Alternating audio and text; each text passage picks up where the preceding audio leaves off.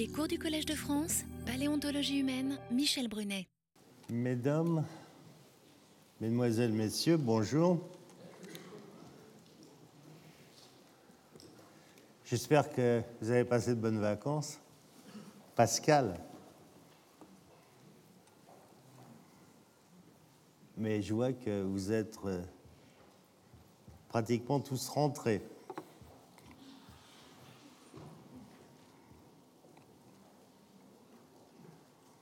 Aujourd'hui,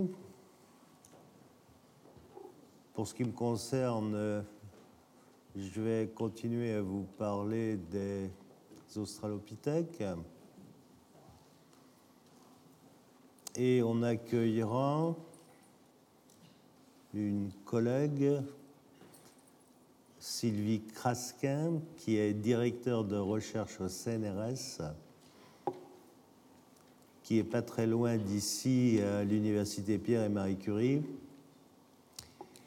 et qui viendra vous parler des crises de la biodiversité. Alors la biodiversité, euh, vous en entendez parler tous les jours. Euh, et vous en avez lu, vous avez entendu que un certain nombre de collègues pensent que nous sommes en train de rentrer dans une sixième grande crise de la biodiversité. Et donc Sylvie Crasquin viendra vous parler de ces problèmes. Elle est tout à fait pertinente dans ce domaine. Bien, revenons à nos hominidés.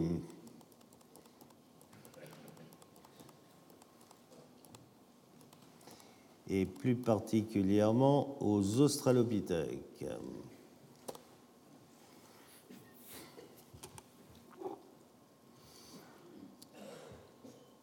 À nouveau, je voudrais vous redire et cette carte du continent africain en témoigne. Les points bleus sur cette carte, ce sont les principaux sites à Australopithèque. Vous voyez qu'ils sont concentrés, vous le savez, en Afrique du Sud. C'est là qu'on a trouvé le premier. Et en Afrique orientale. En Afrique orientale, c'est là que la grande majorité de mes collègues ont des permis de recherche. C'est un peu comme le Big Hole pour les diamants en Afrique du Sud. On délimite des permis de recherche et chacun a son carré. Enfin, les carrés sont quand même un peu plus grands qu'au Big Hole. Hein, parce que les carrés au Big Hole, je ne sais pas si vous avez été là, mais c'est impressionnant, hein ils n'étaient pas très grands, quoi, hein au moins pour certains. Là, c'est plus grand, mais tout le monde est concentré là. Je trouve que ça ne manque pas de sel. Parce que regardez, au milieu de l'Afrique, avec mon équipe, je vous l'ai déjà dit, mais vous savez bien que la technique pour enfoncer un clou, c'est taper souvent et de nombreuses fois sur le clou pour l'enfoncer avec un marteau.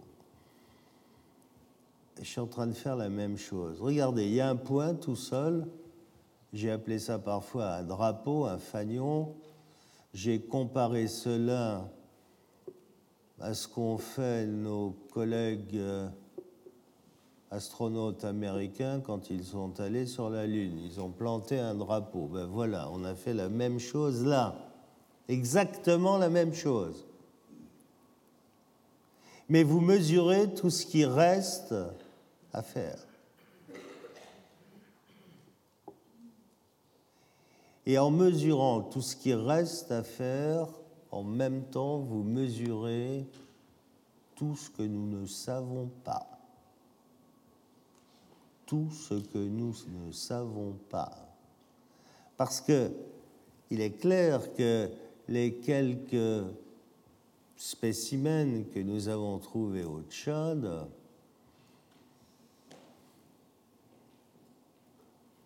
ils sont différents de ce que l'on connaissait en Afrique du Sud ou en Afrique orientale. Et rien, absolument rien ne permet d'affirmer qu'il n'en sera pas de même pour ceux que l'on trouvera ailleurs. Donc, beaucoup reste à faire, beaucoup, un travail énorme. Alors c'est vrai, je vous l'accorde, si l'on s'en tient aux conditions géopolitiques actuelles sur ce continent,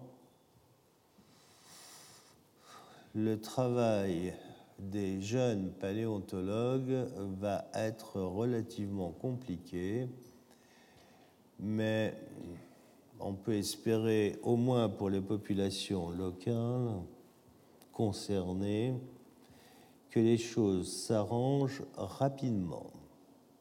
Donc, l'Afrique, cet immense continent, eh bien, en ce qui concerne les hominidés, on n'en a exploité qu'une toute petite partie. Alors vous me direz, bien sûr, oui, mais vous avez toute la forêt dense qui couvre déjà, enfin qui couvre, à une certaine époque, elle couvrait beaucoup plus grand. Elle se rétrécit, elle aussi, comme une peau de chagrin.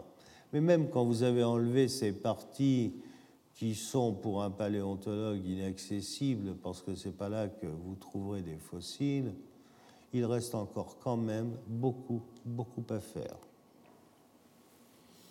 Ces australopithèques, vous, connaissez maintenant leurs caractères principaux. Globalement, ce sont des préhumains que vous trouvez entre 4 millions et 1 million. C'est au moins l'idée que l'on en a à l'heure actuelle. Globalement, ce sont des formes qui ont réduit la canine, ça vous le savez, et ils sont bipèdes. Bipèdes, mais ils ont gardé une capacité de grimper. Ils peuvent grimper aux arbres, mieux que vous et moi.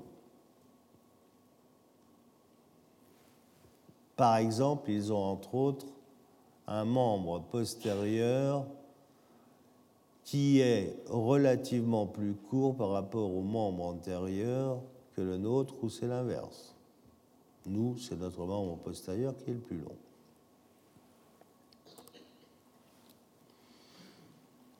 Ces préhumains ont un dimorphisme sexuel fort. Ça, on le sait. Ça, on le sait. Là-dessus, on est d'accord ce dimorphisme sexuel, il est plus fort que dans les populations modernes, que chez l'homme moderne. C'est plus fort.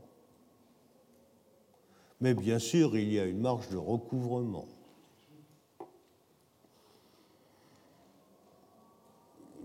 Vous voyez que, à travers le poids, ça vous fait des hominidés de relativement petite taille. Le poids commence à 30 kg. Quand je dis qu'il y a recouvrement, si ce matin, dans cet amphithéâtre, rassurez-vous, on ne le fera pas, on sélectionnait les gens adultes qui font 30 kilos,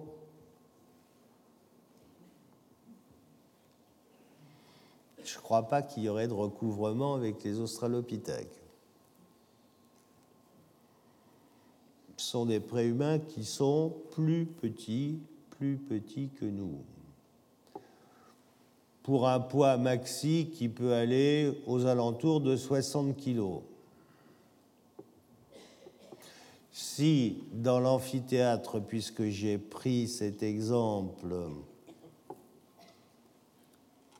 on enlevait tous les gens qui font 60 kilos et moins, il en resterait encore quelques-uns quand même ici. Hein à commencer par moi, rassurez-vous, je ne vise personne.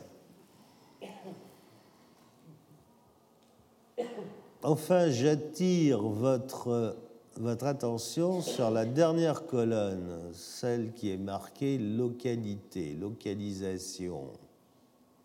Bien, regardez, ces australopithèques, on les connaît où? On les connaît en Afrique du Sud, South Africa, et on les connaît en Afrique de l'Est, East Africa, et il y a un point, un point, un seul point, Central Africa, Afrique centrale. Mais il y a un seul point.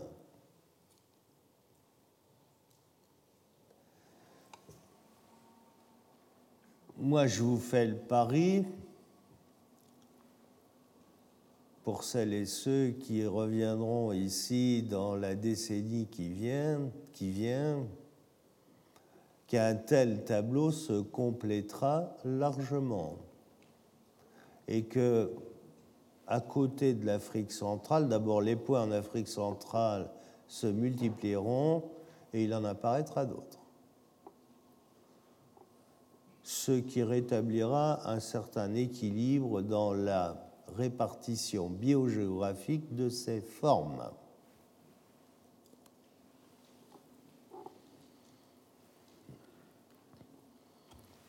Je vous le disais, ces préhumains, ils sont bipèdes, ça, on le sait.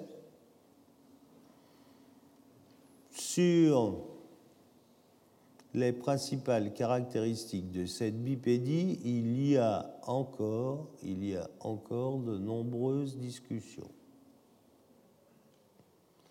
Ces discussions sont liées au fait que,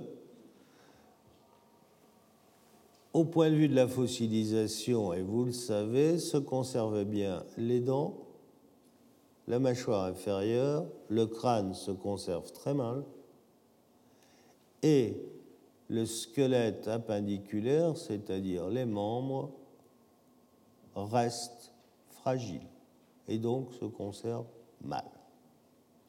Les os longs se conservent très mal. Euh, il est clair que les australopithèques, pour ce que l'on connaît de leur squelette, et il y a à l'heure actuelle, vous le savez aussi, des découvertes importantes qui vont venir compléter nos connaissances. L'une d'entre elles est Littlefoot. Littlefoot, ce squelette complet, complet d'Australopithèque qui est en cours de dégagement en Afrique du Sud. C'est notre collègue Ron Clark qui est en train de le faire. Oui, j'aurais dû l'inviter pour qu'il vienne vous montrer son squelette, enfin le squelette de son australopithèque.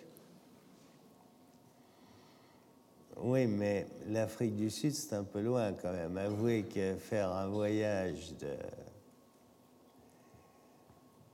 Afrique du Sud, Paris pour, une heure, ça fait, ça court. Quoi, hein. Bon.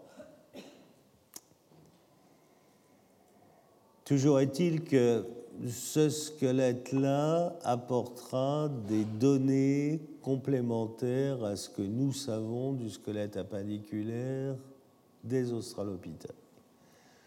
Mais ce squelette appendiculaire, clairement, il se distingue nettement de celui des grands singes vous avez là sur cette image, par exemple, un plateau tibial. En haut, ici, vous avez un plateau tibial de chimpanzé, vous voyez, avec un condyle externe du plateau tibial qui est nettement plus petit que le condyle interne, médian. Chez l'homme, ces deux parties ces deux surfaces articulaires sont subégales et vous voyez que chez cet australopithèque, c'est nettement plus du côté humain que du côté chimpanzé, par exemple. Et de proche en proche, vous retrouvez ainsi des caractères qui sont plus proches de l'humain.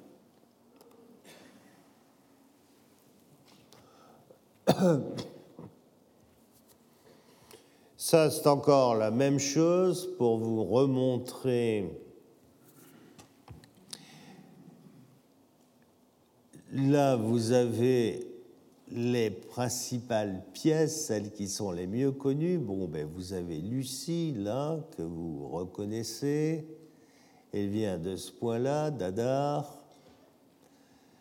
Vous avez ici celui qui est appelé Black Skull, le crâne noir, qui a été décrit là sur une espèce créée par Camille Arambourg et Yves Coppens, Australopithecus ethiopicus. Les deux auteurs français avaient trouvé, eux, une mâchoire qui avait malheureusement perdu, les dents avaient été cassées et restaient les racines. Mais la mâchoire était très caractéristique d'une nouvelle forme. Vous avez ici d'Olduvai un Australopithèque robuste, le paranthrope boisei. On est là en Tanzanie et à Laetoli, toujours en Tanzanie, vous avez là une mâchoire inférieure qui a servi, entre autres, ce n'est pas la seule, à créer l'espèce Australopithecus afarensis. Au boiséi robuste d'Afrique orientale, on peut opposer le robuste d'Afrique du Sud, Paranthropus robustus, voilà le crâne. Enfin, ici, deux crânes très célèbres. L'enfant de Tang, qui vient d'ici, qui a été décrit en 1925. C'est le premier Australopithèque. C'est lui qui a donné son nom à l'espèce Africanus, l'espèce Africanus étant le type du genre Australopithèque. Australopithecus. Enfin ici, quelqu'un de très célèbre, Mrs. Pless, STS5, qui a été décrite en Afrique du Sud à et qui est un Australopithèque africanus. Voilà les, pièces pour l'Afrique du Sud et l'Afrique orientale qui sont les plus connues.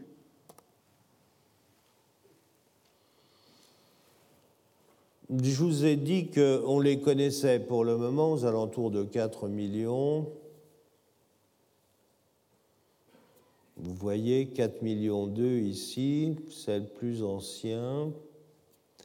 Je vous rappelle qu'à 4 millions 4, on a décrit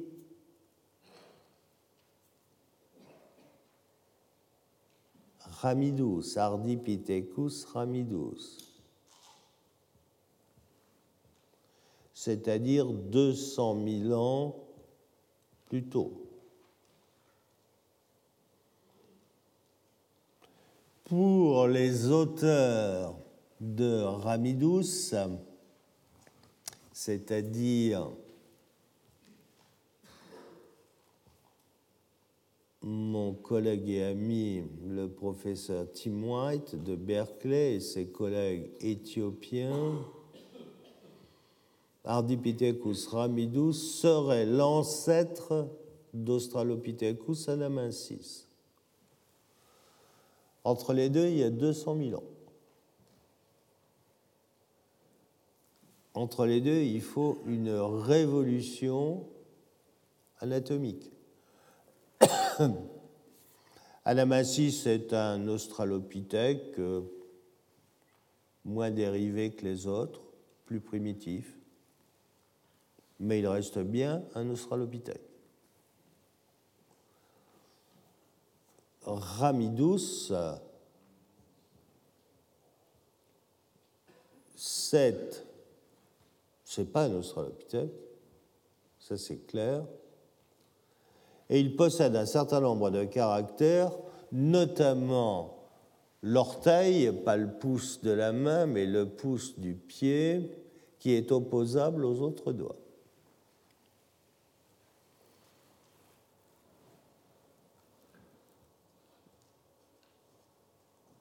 Une telle disposition est une disposition primitive et liée au grimper dans les arbres, liée à l'arboricolie.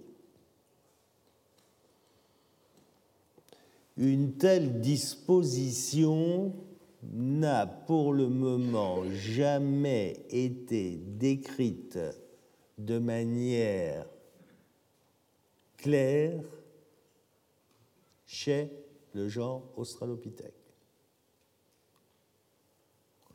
Alors, vous me direz, qu'en est-il exactement?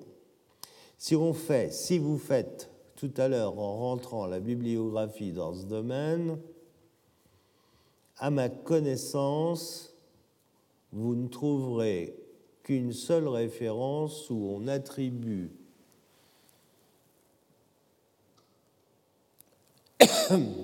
un pouce opposable aux australopithèques, c'est Littlefoot. Dans la première description qui a été faite pour le pied. Les descriptions du squelette qui est en cours de dégagement ne sont pas faites. Cette première description faite pour le pied ne me semble pas anatomiquement convaincante. Ça demande vérification. Quand je dis ça, je suis prudent, car si vous demandez à l'équipe qui a créé Ramidus, je les ai vus de mes propres yeux en discussion avec l'équipe sud-africaine, alors eux, ils ne sont pas du tout convaincus que le gros orteil est opposable chez Littlefoot. Si maintenant vous cherchez au sein des australopithèques un cunéiforme, parce que c'est ce tarsien sur lequel s'articule la première phalange du gros orteil. Eh bien, cherchez, si vous en trouvez un qui a été décrit, vous me le direz, je suis preneur.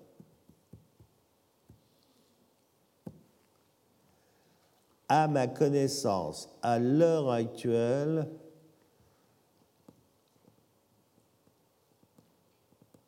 J'en connais un, je ne peux pas en parler, je l'ai vu, il n'est pas décrit.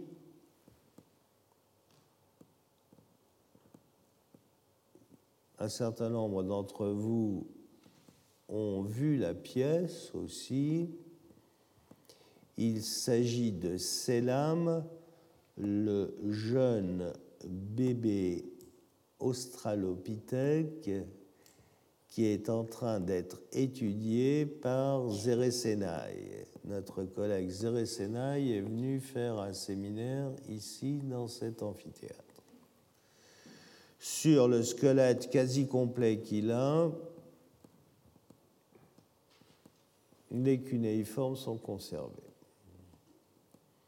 Quand ce sera dégagé, ce n'est pas complètement dégagé, il y aura possibilité de préciser quelle était l'orientation du gros orteil. Ce n'est pas fait. Ce n'est pas fait. Et donc, en réalité, je voudrais vous faire remarquer, excusez-moi, que lorsque je vous dis les australopithèques ont un gros orteil qui n'est pas opposable, je me base sur quoi? Eh bien, essentiellement sur les empreintes de pas de Tanzanie.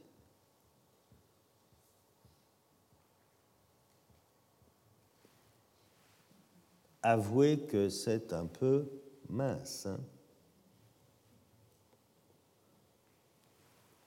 Alors, je suis surtout pas en train de vous dire que je suspecte que les australopithèques avaient un gros orteil opposable. Genre, non, je vous dis pas ça. Je suis simplement en train de vous montrer qu'il y a là quelque chose qui est passé à travers toute la littérature. Sur la base de quoi? Sur la base d'empreintes dans des cendres volcaniques en Tanzanie. C'est tout pour le moment. Alors, heureusement, on sait maintenant, on a du matériel qui est mis au jour, qui est en train d'être préparé, donc on va avoir des arguments qui vont être plus sérieux. Mais pour le moment, à ma connaissance, il n'y a que ces empreintes. Il n'y a pas de cunéiformes qui sont décrits. Parce que forcément, quand vous avez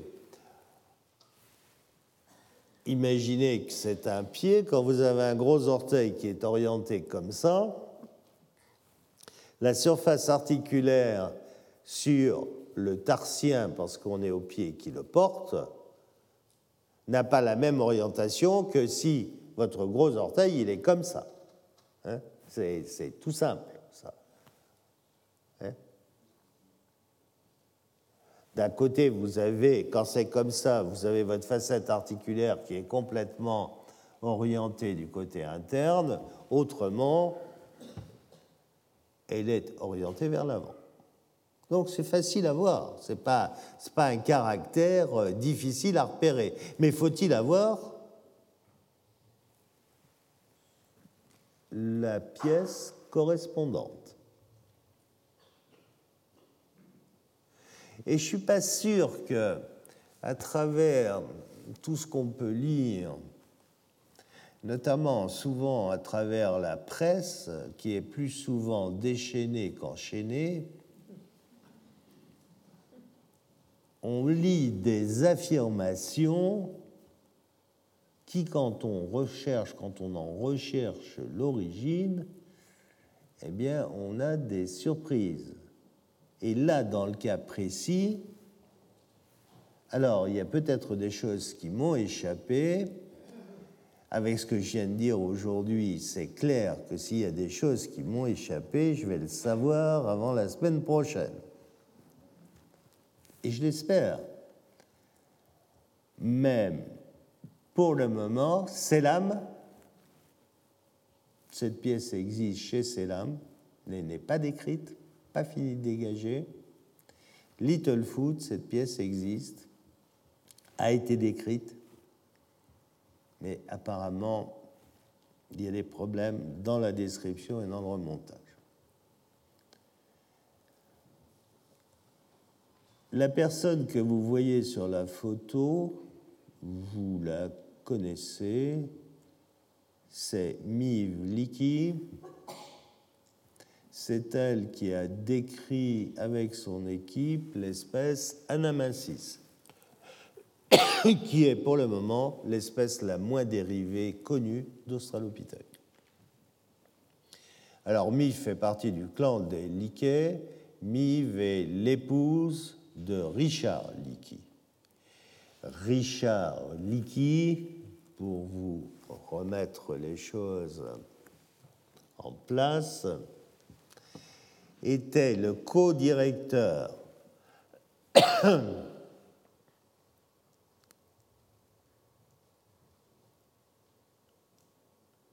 encore que non, j'allais dire, était le co-directeur avec Johansson et Coppens de, euh, de l'expédition qui a mis au jour Lucie, et j'allais vous dire une bêtise. Johansson, Coppens, Coppens, Johansson, oui, euh, Liki, lui, travaillait sur l'ouest Turkana. Liki étant un des fils de Mary et Louis Liki, les parents. Donc dans la généalogie, on parle de les parents Marie, Louis. On continue, Richard, la dernière femme de Richard, Mive, et la fille de Richard et de Mive, Louise. On en est là pour le moment.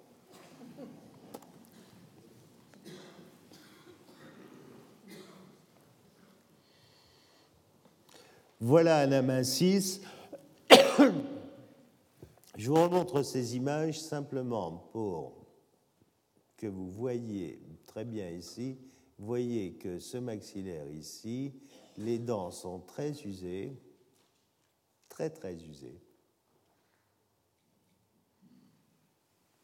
C'est donc un animal d'âge avancé. On le voit ici aussi. Regardez l'usure des, incisives.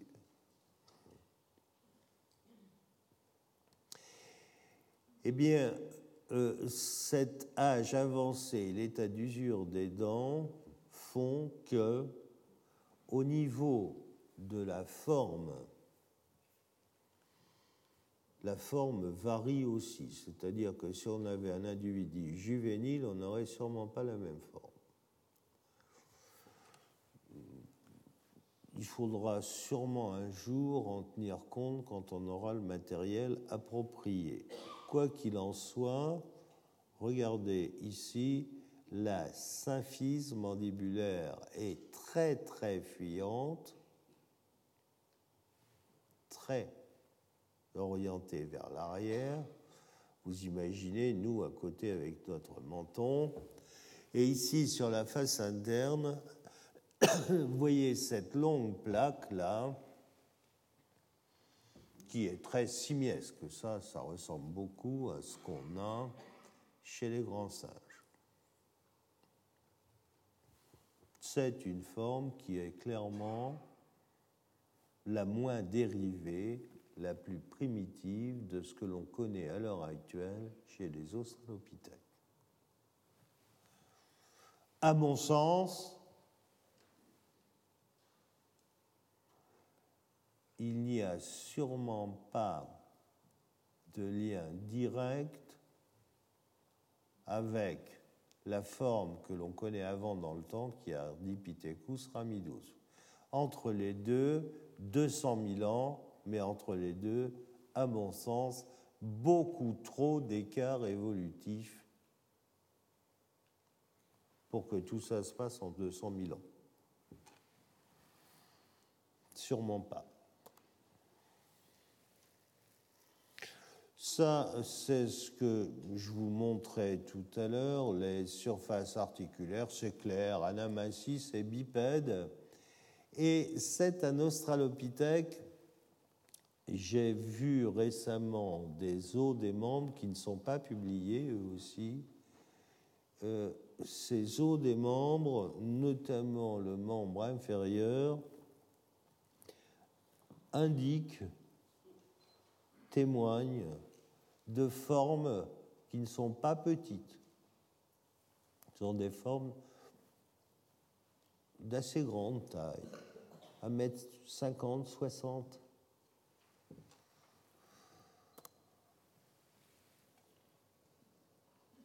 Je parlais de lui, le voilà. Mon Dieu, qu'est-ce qu'on peut changer avec le temps? Ce jeune homme qui est là, vous le connaissez? Ne répondez pas tous en même temps. C'est Donald Johansson. Si vous le voyez maintenant,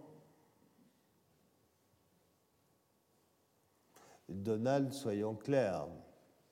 Allez, je vais être gentil avec lui. On est à peu près de même âge, lui et moi.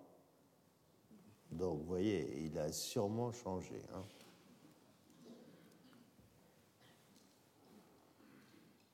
J'ose pas vous dire quels sont les autres, les deux autres à côté, parce qu'on change tellement. Bon, enfin bref. Euh, sur la table, vous avez fait ça pour la photo sûrement. Vous avez des restes d'apharensis. Alors, vous voyez, là, quand je vous montre cette photo, c'est presque en contradiction avec ce que je vous disais avant. Je viens de vous expliquer longuement qu'on n'avait pas assez de matériel pour savoir, pour être vraiment sûr si le gros orteil était opposable ou pas. Puis là, je vous montre une image où on a l'impression euh, d'une très grande quantité de matériel. Alors les deux sont vrais, mais tout est relatif. Au sein des préhumains, l'espèce qui est représentée par le plus de matériel, c'est clairement cette espèce-là. Clairement. Mais en dépit de cela, il y a encore des pièces qui, eh bien, que l'on ne connaît pas.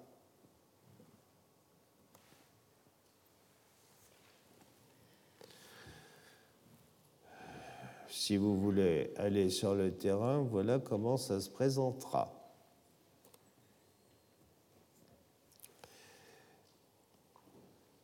Voilà, sur cette image-là, bien sûr que ça, c'est pas humain moderne. Regardez, cette image-là, ces dessins-là sont les mêmes que ici. C'est du chimpanzé. Hein. Il y a eu là une erreur. Ça m'a échappé, ça, tiens. C'est du chimpanzé, c'est autre chose.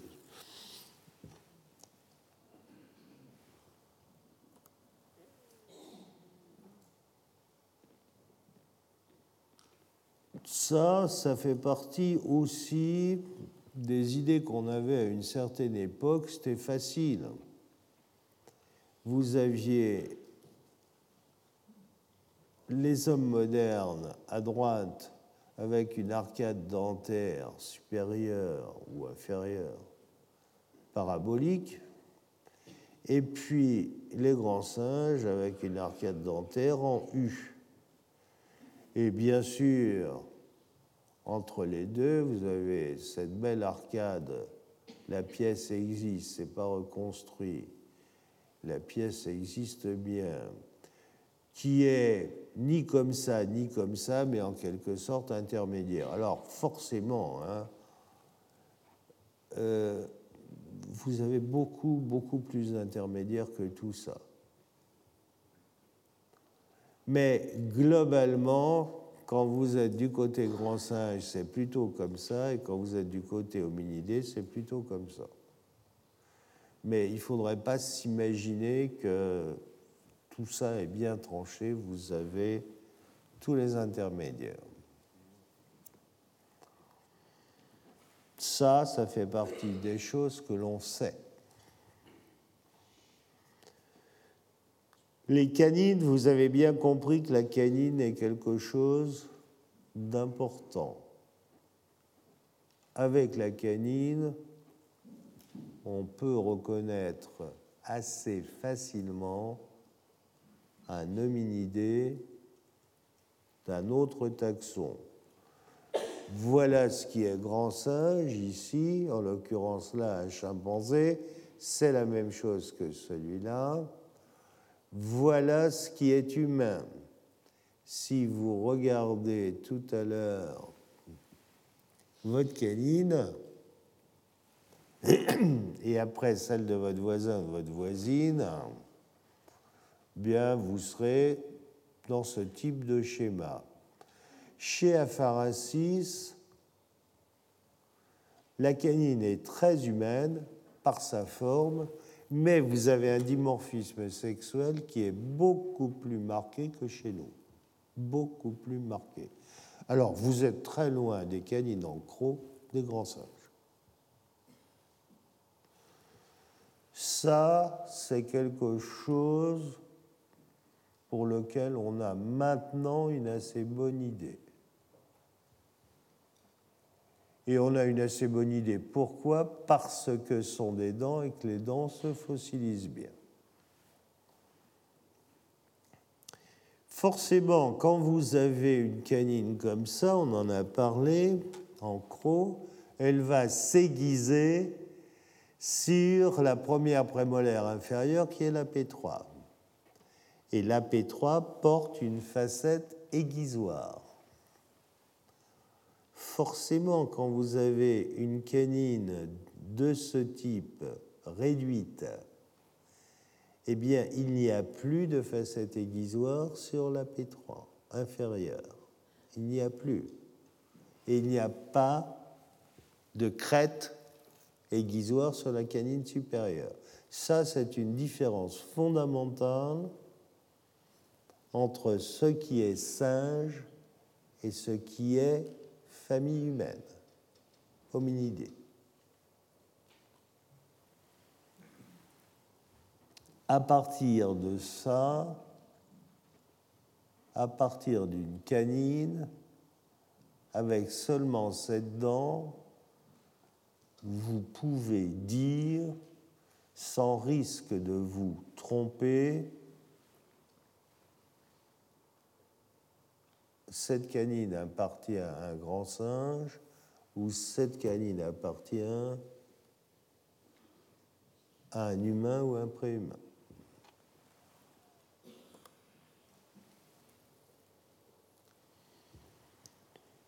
Je vous montrais tout à l'heure la symphyse très fuyante de la mâchoire inférieure d'Anamensis, cet australopithèque qui est le moins dérivé, le plus primitif connu actuellement.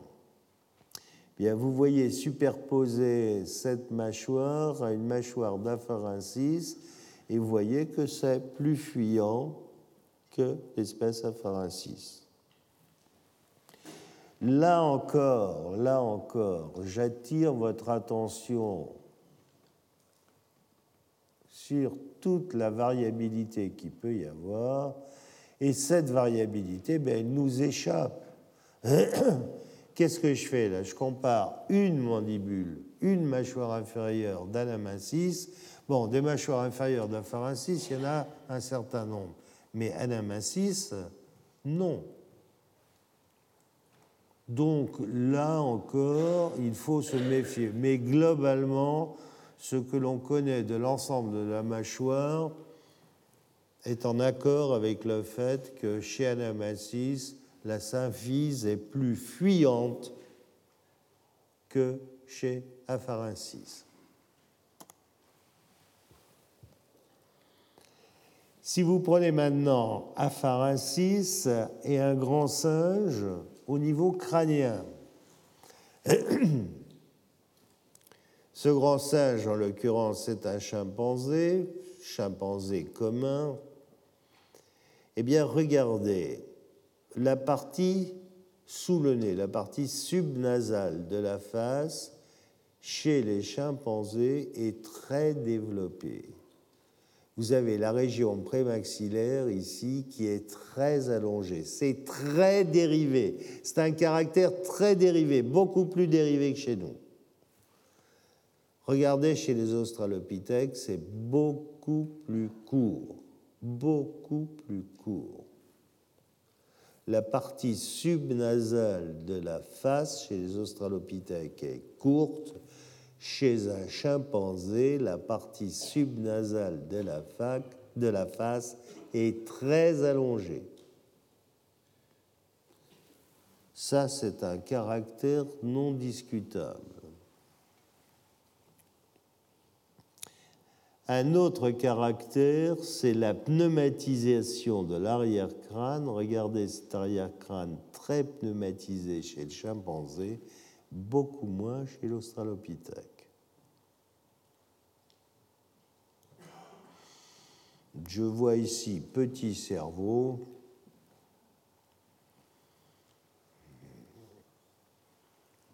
Les hominidés les plus anciens ont un cerveau de la taille de celui qui recoupe, qui recouvre, il y a des recouvrements avec la taille de celui des chimpanzés.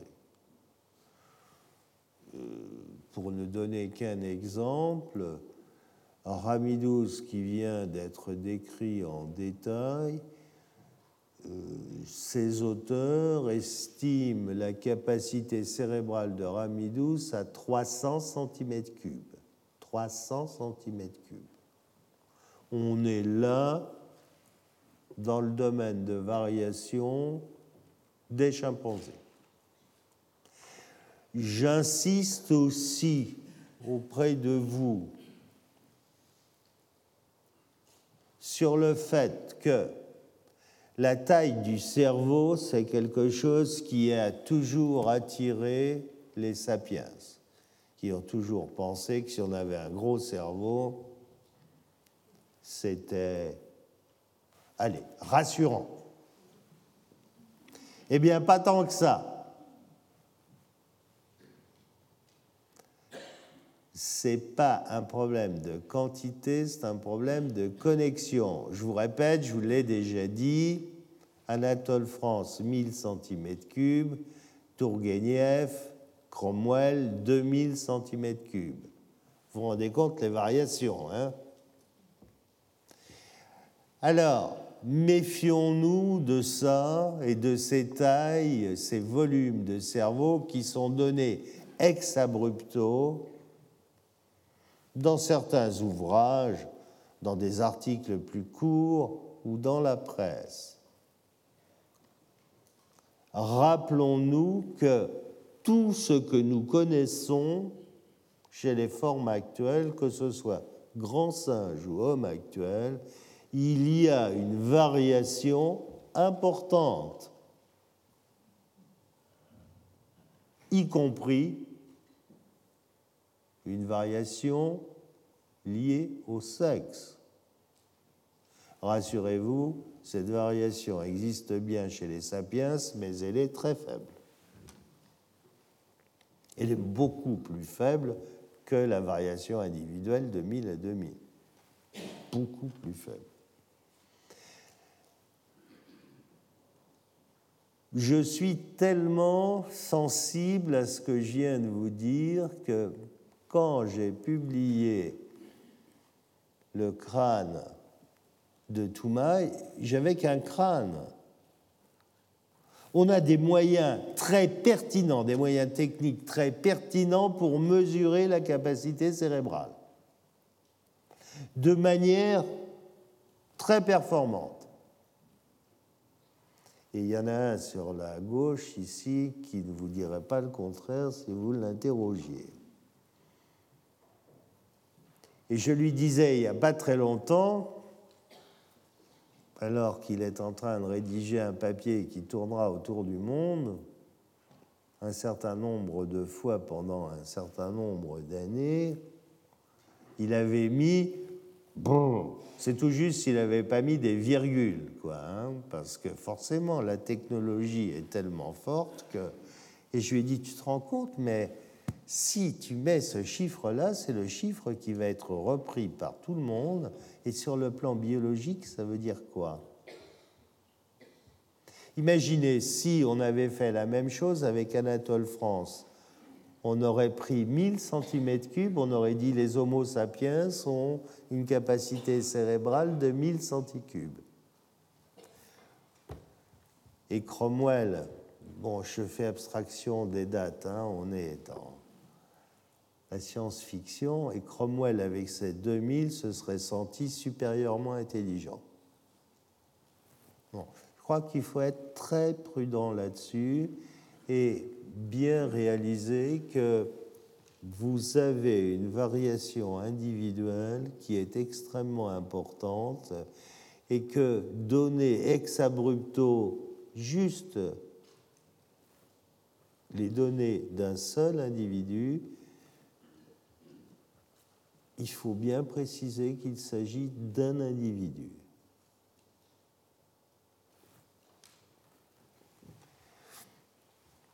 Par exemple, Toumaï, ça tourne autour de 380. allez, 380-400. Ramidous, ça tourne autour de 300. Ramidous, c'est une femelle, Toumaï, c'est un mâle. Enfin, pour être tout à fait honnête, je dois dire que quelques-uns pensent que c'est une femelle. Ils ne sont pas nombreux quand même. Hein. 300, 400,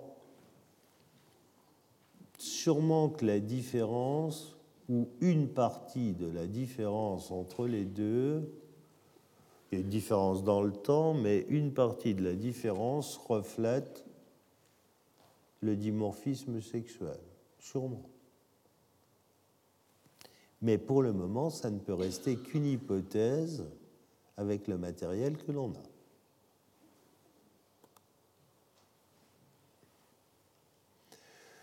Euh, voilà les, mêmes pièces. Vous voyez, il y a encore quelques dents isolées, mais pas grand-chose, hein pas grand-chose.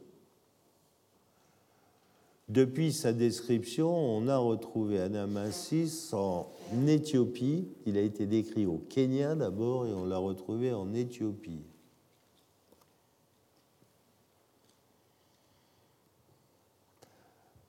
Alors,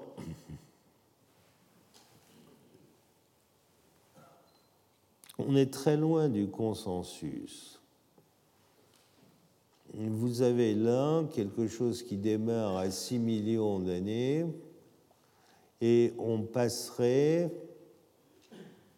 globalement de Ardipithecus qui serait là, vous voyez, Kadaba est là, ici, Apharasis est là, Anamasis est là, Apharasis est là, c'est-à-dire qu'on passerait, on aurait une évolution d'ancêtre à descendant. C'est une hypothèse, c'est l'hypothèse privilégiée par certains collègues. Une autre hypothèse serait une hypothèse où vous retrouvez ici Kadaba, puis vous avez eu un certain nombre de cladogénèses. Ramidus serait éteint sans descendance. Et ici, vous auriez eu donc une cladogénèse avec Anamasis puis Apharasis. La succession Anamasis-Apharasis, ça, je suis assez d'accord. Personnellement, je suis plus adepte de toutes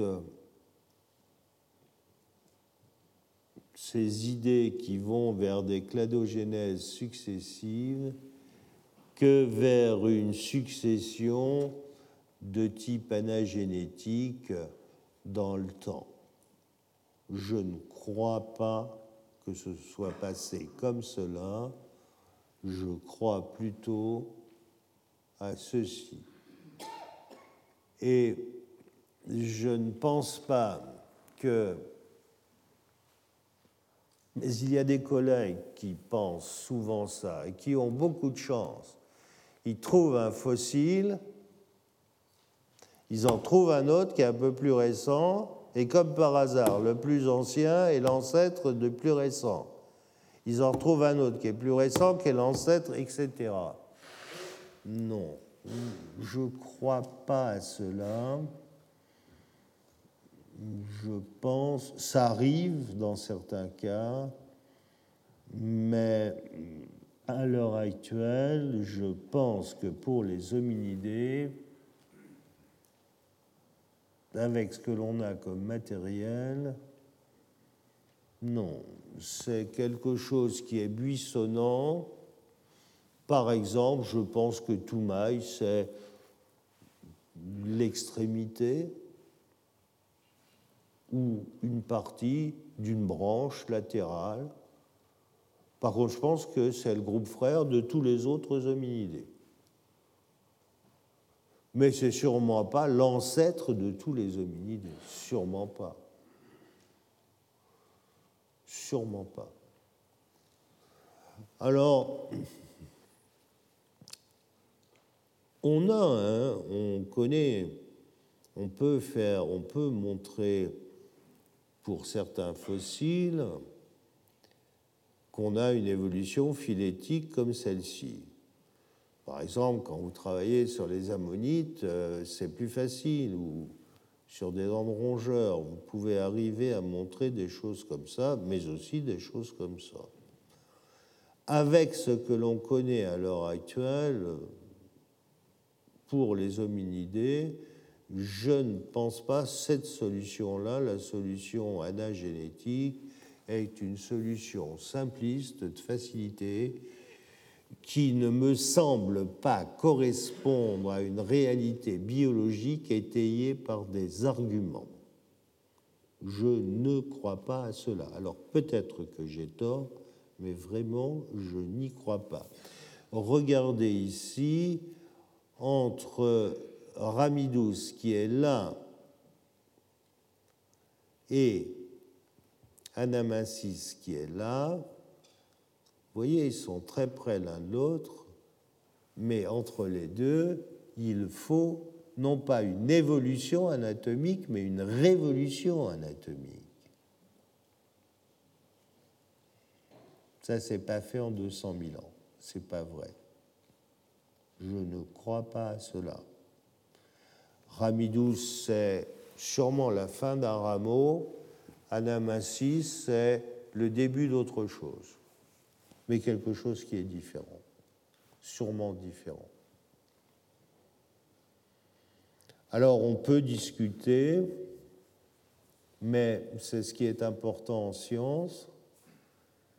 Et ce seul exemple-là permet de vous montrer facilement que le chemin qui reste à parcourir pour que nous ayons compris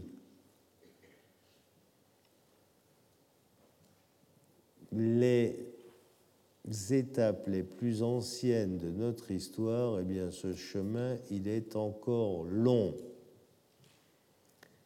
Et comme je ne crains pas de me répéter, si nous voulons avancer, il nous faut d'autres fossiles. Et pour avoir d'autres fossiles, quand on aura quitté cet amphithéâtre, il faut aller sur le terrain pour les chercher. Car si on reste là, on peut continuer à en discuter, mais on ne fera pas avancer les choses. Je vous remercie. Retrouvez tous les contenus du Collège de France sur www.colège-2-france.fr.